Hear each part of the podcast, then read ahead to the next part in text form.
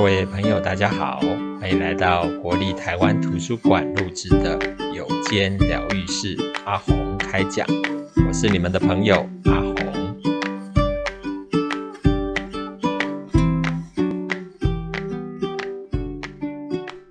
有间疗愈室阿红陪你聊心事，各位现场朋友，大家好，我是杨胜宏，阿红心理师。上一集我们谈到刻意放松，我们这一集呢就来谈一谈，对有些朋友来说，要刻意放松会有一些心理的负担跟压力。这些族群呢，主要是呃，我身边会遇到一些障碍的朋友，他们就会告诉我说：“哦，放松哦，身障朋友，你不知道我们有难以承受之重啊！”我就问，到底重些什么啊？这里我给了一个主题，叫做“不能失败的压力如何刻意放松”。怎么会不能失败呢？待会我们就来聊一聊身障的朋友，其实，在我们的社会当中，机会因为比较少，好，然后有很多人帮助过我们，协助过我们，我们可能心里面也会有一些负担，会觉得我如果没有好好的把握，没有好好的努力，也会对不起别人，愧对别人哦。那我就举了一个例子哈，比方说这里引了一段话，是海伦·凯勒。海伦·凯勒大家都知道，他是视障又加上听障的朋友。他写了一段话，我觉得还蛮能够呼应这样的一个感觉哦。那他是这样说的：“我的任务是练习，练习，不断的练习。失败和疲劳常常将我绊倒，但一想到再坚持一会儿，就能让我所爱的人看到我的进步，我就有了勇气。”哇，会不会觉得？听起来，嗯，用一个台语来说，他也蛮硬的齁。就是好像当我让自己放松下来的时候，会觉得有一点点担心，因为这个时间太宝贵了。然后又有一群人，一些对我很好的人，他们会期待我有进步。那这个时候，我因为这样的期许，会让自己愿意再支撑一下，再撑一下，再撑一下。从心理健康的角度哦，其实当然。那个年代也许比较没有这样的概念啦。那我会说，如果从现在心理师的角度来看的话，假如他没有因为这样而感到一种心理的压力，然后感觉到一种心灵的焦虑，那也就还好。那如果会的话，我还蛮担心海伦·凯勒会不会得到一些身心的症状哦。这是我们比较新的一种心理健康的角度来看待。怎么样能够更合理的去要求自己？好，所以我会定了这样的主题，希望我们今天来聊一聊，怎么样让一些障碍的朋友用一个比较我觉得合理的态度、合理的想法来面对社会对我们的期待跟期许哦。这里就会提到哦，其实社会真的对障碍的朋友给的机会比较少，好，所以对我们来讲，心里面的负担，那这个负担呢，在障碍的朋友来说，可能会有一种感觉，就是我只有坚持跟努力，然后继续的让自己不断的努力，不断的坚持下去，这一点点的回报吧，我们才能够对得起别人。那这也才是我们对这个社会该有的态度跟一种感恩的情绪跟想法。那或许从障碍朋友的角度会这样想，说不定一般的社会大众也会这样想哦，因为。在社会大众的角度里面，也是看到障碍的朋友机会比较少，那说不定也帮忙了一些努力，让这些机会可以出现。举例来说，哈，像工作啦，也是障碍的朋友要去工作啊，那可能会透过就业服务员去帮他找到工作。那好不容易哇，好多雇主都拒绝了，终于有一个雇主愿意雇佣我们这个障碍的朋友，机会得来不易呀。也的确协助了朋友，他也付出很多很多的代价跟努力。那当然也会有期待，就是希望他好好的做，稳定的工作下去。这对这个服务者也好，或者对障碍者也好，都是一个好事。当然，好事不等于它就是一个健康的事。也就是说，对这个就业服务员来讲，当然也会期待不能失败哦，哦，不能失败，你要多坚持一会。那如果失败了以后，也许也会感觉到一种失望，哈！我这么努力，你竟然从职场上掉下来了，那到底发生什么事？你能不能多撑一会儿？所以我会说，从障碍者的心理角度，可能也会觉得我一定要努力，不然会愧对别人。从另外一个角度，助人者可能也会一种期待，就是我们好不容易得来不易的机会，你真的要好好的珍惜，你要努力，你要坚持住，一起破关，我们一起欢喜。但是如果你掉下来的时候，我也会感到一种失望。那这个失望呢，其实也会带给障碍的朋友一种压力。那我这里就要提到一个真实的故事，但我会做一点改编哈，因为我不希望传播的过程造成一种彼此之间的误解。好，那其实我的本意并没有要去指责任何的一个单位，没有。好，那我稍微做一点改编哦。其实故事是这样哦，我曾经有听过有一个学校，有一个学校其实一直都没有。正式的让这一些身心障碍的同学进到这个科系里面去，好不容易经过很多的争取，这个科系呢，他就同意了，觉得诶 OK，那我们就来试试看吧。以前他们也没有接触过这一类的障碍者，哪一类我就不提了哈，怕对号入座哈。这一类的障碍者被同意，就是可以进到这个科系里面去就读，看起来是一个很棒的结果。那因为好不容易争取到了，哎，也真的有人就考上了这个科系。考上了以后，哇，问题来了，每个人的能力当然不太一样。那这一个障碍的朋友呢，其实他念念这个科系的过程当中，我的了解，他的功课并不好，好，成绩也不理想。那这个成绩不理想呢，并不是因为跟障碍有关。我举例来说，什么叫做跟障碍有关呢？你如果说，哦。那这个科系呢，是视觉传达系、视觉美术系，哈，那这样的一个完全需要靠视觉来就读的一个科系，然后有一个全盲的人进去，因为各方面的条件他可能有一点限制，到最后他成绩不好，那或许我们暂时就可以把它归类成，哦，他可能跟障碍有关，啊，当然我为什么说暂时跟可能呢？因为或许。还可以多想一想，有没有办法帮他绕过障碍的部分。但我刚刚举的这个例子，也许对大家来讲比较能够想象，就是啊，他就是需要靠视觉啊，好，不然成绩就很难高啊啊。那刚好的这一个朋友，他就是视觉有障碍啊，好，然后或者说另外一个例子，假设是音乐系好了，然后有一个全聋完全听不见的听障朋友，他去念音乐系，那也许我们就比较能够想象说。哦，说不定在还没有想到一些具体绕过障碍的策略之前，的确他的成绩不好，可能是跟他的障碍是有关系。那我刚刚举的这个例子，不是这个状况哦，不是这个状况。其实说起来，跟他的障碍应该没有直接的关系，但因为他的呃能力呀、各方面的条件也没有达到那个老师评比的标准，所以他成绩并不好。那到最后发生什么事呢？他成绩不好。那学校呢，就开会，然后到最后决定了一个让我们觉得非常的 shock 的决定，就是把这一个科系就关起来了，他就不愿意再招收这一类的障碍学生。好，那对我来讲，之所以会 shock 的原因，是因为，嗯，怎么会这样？怎么会这样？他明明并不是因为他的障碍而导致他的成绩不好，好，那可能是因为其他的因素。那怎么会就因为这个个案就把这个科系关起来呢？怎么会这样呢？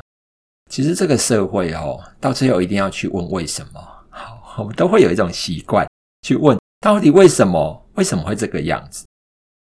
好，那我们长时间在关注这个身心障碍议题的朋友，我们的的为什么？我们的问法当然会去问合不合理。可是呢，对于科系来讲，或者是有些社会大众比较不了解障碍的朋友的人来讲，也许当看到这一个结果的时候，他们的解读就会跟我们不太一样。好，不太一样，会怎么不一样呢？比方说，哈，就可能会有底下这样的解读哦。好，因为要揪出这个之所以到最后这个科系会关起来，好，会不愿意再招收这个障碍类别的同学的学生。就要去抓出元凶，好，那抓出元凶呢，就很像是，呃，我们要抓出那个害群之马，不然应该要继续招收才对啊。那一定是因为这一个同学怎么样，我们要把他抓出那个背后的理由。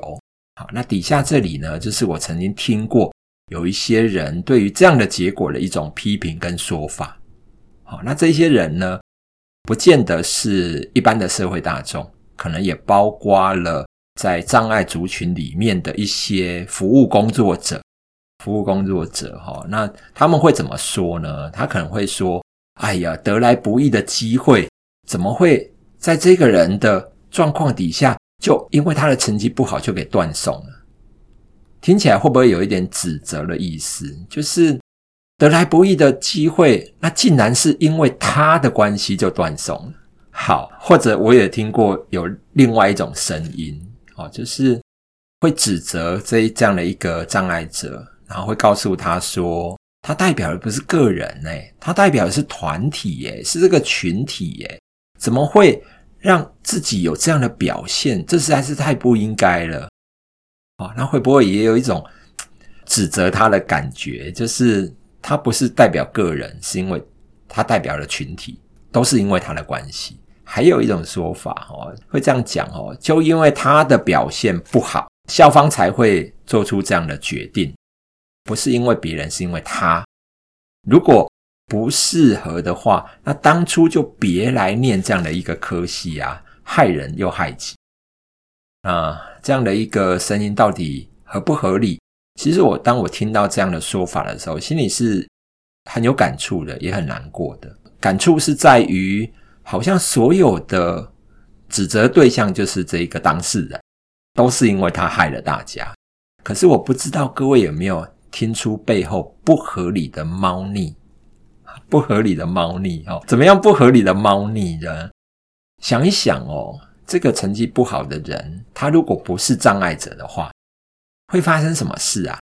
他如果不是障碍者，不是障碍者，呃，很有可能啊，哦，因为。科系里面总是会有成绩好跟成绩不好的嘛，在同样一个科系里面，他不是障碍者，但是他成绩不好，诶，我们就会非常的好奇，怎么没有因为这几个成绩不好、表现不好的人，然后就决定说啊，我们这个科系呢就不适合台湾民众来念，所以我们就把这个科系关起来，怎么没有做这样的决定呢？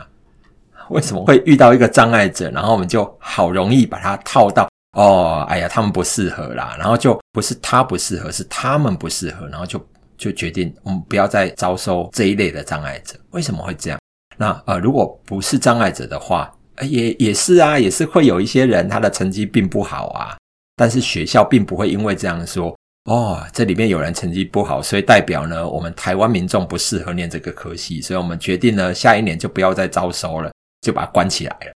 好像不可能做这个决定嘛。好，那所以很好奇的是，校方在做出这样的决定的时候，到底背后在想的是什么啊？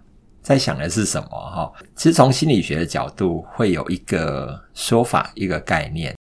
那个概念呢，就是对于人哦，都有一种一般人也许把它称叫刻板印象。好，那我会用另外一个角度来说，就是说，其实。当一般的民众看到障碍的朋友，他可能很容易就把不同，不管你哪一类的障碍，反正你们是障碍者，就把它归成同一类，好，同一类。那当有一个其中的一个人，他的行为在这个民众的眼前出现的时候，他跟他原来想的哦，那个嗯，障碍就比较不方便嘛，障碍他们就是不方便读这个科系呀，哦，那所以呢，原来其实心里面有一些族群的偏见。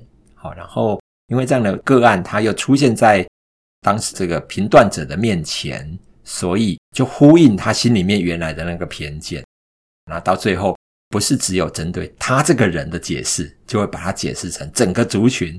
这在心理学里面，我们把它叫做代表性解释。哦，哪两个字呢？代表性就是代表性这三个字哦，解释就是快捷的思考哦，完全不经任何的判断。不经任何的仔细理性的思考，就很快速的、很快捷的用他的很快的思考，然后就把这整个族群的状态跟这个人的状态把它连接在一起，然后就决定说：哦，对啦，你们这一群哦，就是都不适合啊，所以这样比较容易去做处理。好，那到最后做出那样的决定，这是我试着从心理学的角度去看，为什么一般人会因为。一个人表现不好，然后就影响到整个族群。其实某种程度这是不太公平的。好，那我会说，这都是偏见者的祸哈。偏见惹的祸。那所谓的偏见者的祸，用一般的说法哦，我们常会说物以类聚嘛，物以类聚。呃，另外一句叫人以群分哦，就是有所谓的障碍族群跟非障碍族群。那当我看到障碍者这个对象在我的面前的时候，他就不属于我们这些没有障碍的这个族群，我们就自然的把它分成两大类。好、对一般人来讲。很容易分成两代，其实这种归类哦，不是只有对障碍者。呃，我们日常生活里面都会把人做归类。比方说，他是这个台北人啊，我是台南人，好、那我们就不同类。然后到国外去，哦，你来自台湾的，哎，我们都是台湾人，哈、哦、啊，他是日本人，我们是不同类，哈、所以人本来就很喜欢做归类，这是人性，人性哦。怎么归类呢？就是用最。最主要的那个特征来做归类，好，就像哦，我是黄种人，你是白种人，好，那所以我呢，对黄种人我比较认同，我可能在一个群体里面，虽然大家都不认识，但我就会去找，呃，同样都是黄种人的人，我好像跟他比较亲切，就混在一起了。好，那同样的障碍者跟非障碍者，其实在不知不觉也会在社会当中被分成两种族群，一个叫做。障碍者，一个叫做非障碍者，啊，那用概念来说，就是有障碍的他们跟没有障碍的我们，就会分成这两大类，啊，那我们就不小心被分到他们的那一类，所以因为这样的分类呢，以至于到最后就会变成所谓的，当他们其中的一个人。有这个状况发生的时候，那我就比较简单的处理。凡是属于他们这一类的，我就都不要让他来念这个科系了。这就是一般的比较容易的思考哈。那也许讲到这边，有些朋友就会觉得啊，这很没道理，这很不客观，很不理性。你怎么可以做这样的行为？那我们要去抗议哈。好，要不要到这样呢？我我会说，在不客观也不理性的状态之下，那我们要怎么办呢？怎么办呢？那长时间在这个社会里面，我觉得有一群人都在努力在在做这件事情，就是让我们的制度变得更平等。当制度变得更平等的时候，人权被重视的几率也会比较高。就是说，当我们把制度变成你就是必须要按照什么样的制度来招收。这些学生，你不能因为他是什么样的障碍者，然后就好像你特别对他另眼看待，哦，那他就是一个个案，他不是代表全部，诸如此类的，就是一个平等制度和基本人权的倡议。那这件事情能不能很快的就实现？其实是要需要一点时间啦，哦，那我想很多人都在努力，那我也提供给大家，就是在这个努力的过程，难免我们不小心就会变牺牲品。因为制度还没有很完善，那怎么办呢？啊？除了倡议那个制度，制度要改变的时候蛮难的耶，而且嗯，可能要一点时间。这一段时间其实有另外一个哦，我觉得在台湾慢慢的常常被提起的一个人权公约叫 CRPD，CRPD。CRPD，哦，那 CRPD 呢？它里面有一个概念哦，在 CRPD 的第八条里面有提到意识提升。什么叫意识提升？就是要告诉这个社会大众，在这个环境里面有各式各样的身心障碍者，那我们会希望透过各种不同的媒介，包括媒体啦，哦，或者是大家能够想象到的教育啦，去让更多人认识不同种类的障碍者。这个也是需要时间。其实坦白讲哦，一个观念的改变没有那么快，好，可是我觉得有开始是重要的，就是。透过不断的宣导，让更多人知道什么叫听障，听障的朋友他们的限制跟可能是什么，什么叫做肢体障碍，什么叫做颜面损伤，什么叫做脊髓损伤等等。好，那我觉得透过这一些宣导的过程，让大家更理解不同人的状态，那甚至于也可以去做一些体验性的课程，让更多人知道这些朋友当有一个障碍的时候，不是什么都不行。好，那当这个限制出现的时候，如果他的表现不好，不见得那么快我们就跟他的障碍连接在一起。哦，有时候是每个人本来就有能力的差异呀。好，那这里就要提到说，到最后我们的目标当然希望尊重每一个人他就只该为他自己的表现负责，不需要为别人负责啊。这个是我觉得在推动上面很重要的部分。当然，这样的概念哈，就是每一个人只需要为自己负责，不需要为别人负责。这概念推到社会上面，可能要一点时间哦。但是至少啊，我觉得。对于障碍的朋友，我们心里面可以先给自己这样的一个安心，就是人本来就有不同的能力嘛。那当我的表现，我的表现好跟不好，其实除了受到我个人的能力条件影响，当然也会受到环境的因素的影响啊。哈，很多的时候，我们可能要去想清楚，到底我今天的表现不好，是因为我本来就在这方面比较没有能力。还是因为环境的关系，让我没有办法好好的表现。如果是我个人的能力的部分，能力的问题，那也没有关系呀。本来每一个人都有不一样的能力跟条件，好，那我们也可以比较自然、比较坦然的去面对。我就是数学不好啊，那我数学不好不等于我的音乐也不好啊，那我的音乐不好不等于我的写作能力不好啊。那我的写作能力不好，不等于我讲话的能力不好，好，所以你能不能去看到，在我的能力条件里面，到底擅长什么，比较不擅长什么？那当我已经告诉自己说，我努力了，我尽力了，我也真的是自我要求，没有因为我的障碍而放弃努力，做到我该有的努力。那你也要学会放过自己，就是呃，有一些部分。每个人能力条件不同，那当我们表现不好的时候，你也想清楚，我做过努力了，那我最后就为我的努力、我的付出、我的结果负责就好。那这样的目的当然是希望能够让大家卸下对别人的愧疚和罪恶感，卸下对别人的愧疚和罪恶感，什么意思呢？呃，没有错哦，就是的确。就像刚刚一开始我提到了海伦凯勒，他好像有好多好多的这个自我要求都来自于别人对他有期许，我不能对不起别人。哦，我觉得这样的态度不能说他有错，但是他如果变成一种压力的时候，变成一种我没有努力，我好有罪恶感的时候，我好有愧疚感的时候，那我会说，我们好不好回到自己的身心的健康，就是。你的健康，你的心理的健康，可能比你对得起别人更重要。你即便粉身碎骨，到最后对得起别人，其实什么都没有获得哦。那所以我觉得，对别人交代的那个概念里面，或许我们也需要做一点调整。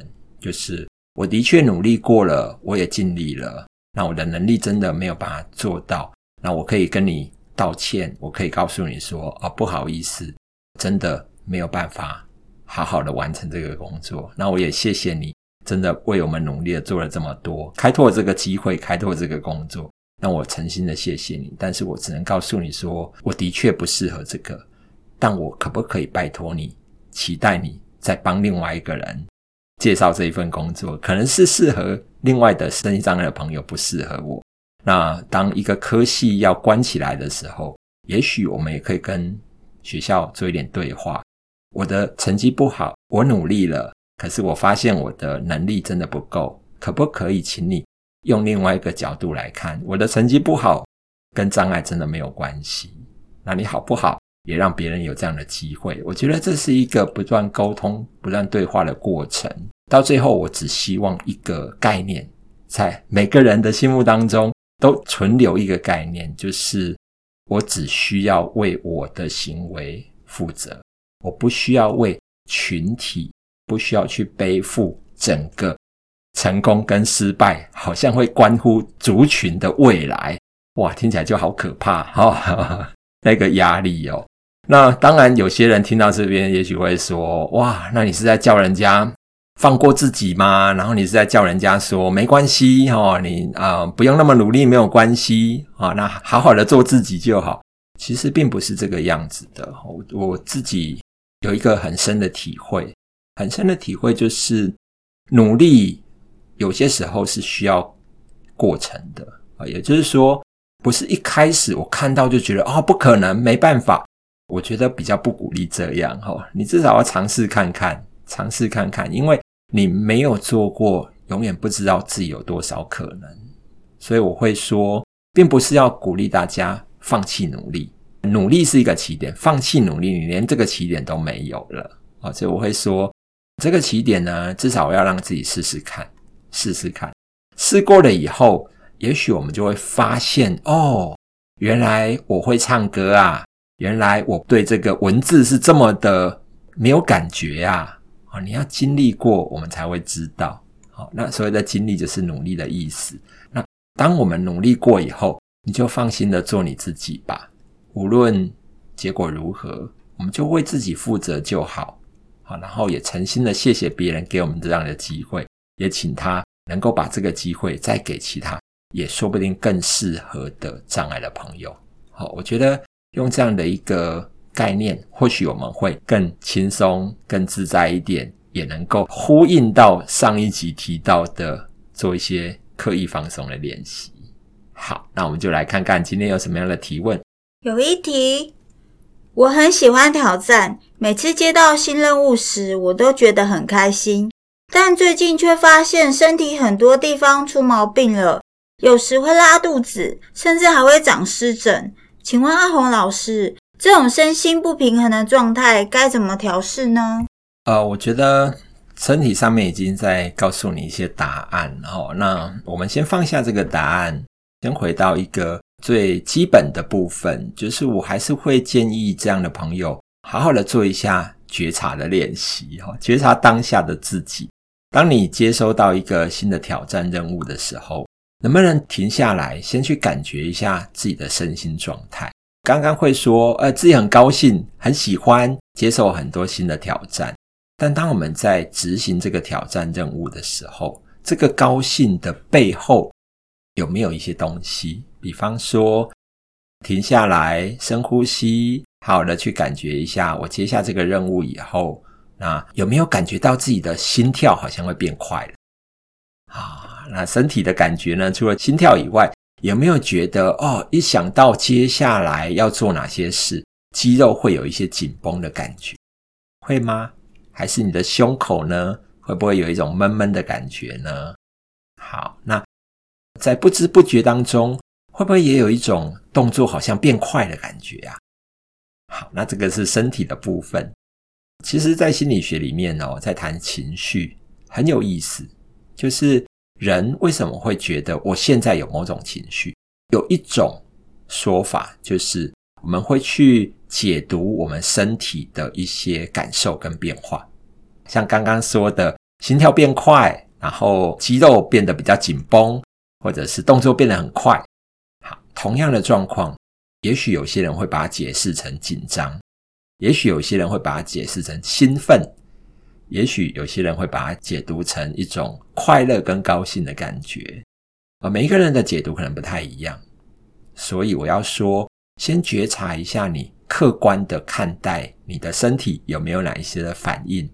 好，先做了这个觉察以后呢，我们再来感受一下我们的心里面对于高兴这个情绪，或许你是清楚的，没有关系。好，我们先放下这个高兴的情绪。先来问问看自己还有没有其他的感受啊，内心的感受。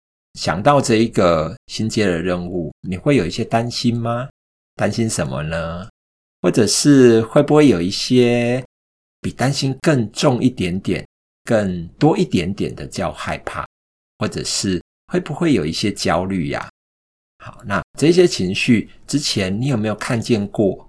你有看到吗？如果没有的话，我就会觉得。说不定你不全然这么喜欢，这么的愿意接受每一个挑战，每一个新的任务挑战，只是因为我们可能觉得挑战会带给你些什么，然后我们就忽略掉我们的身体的感受跟心理的感受。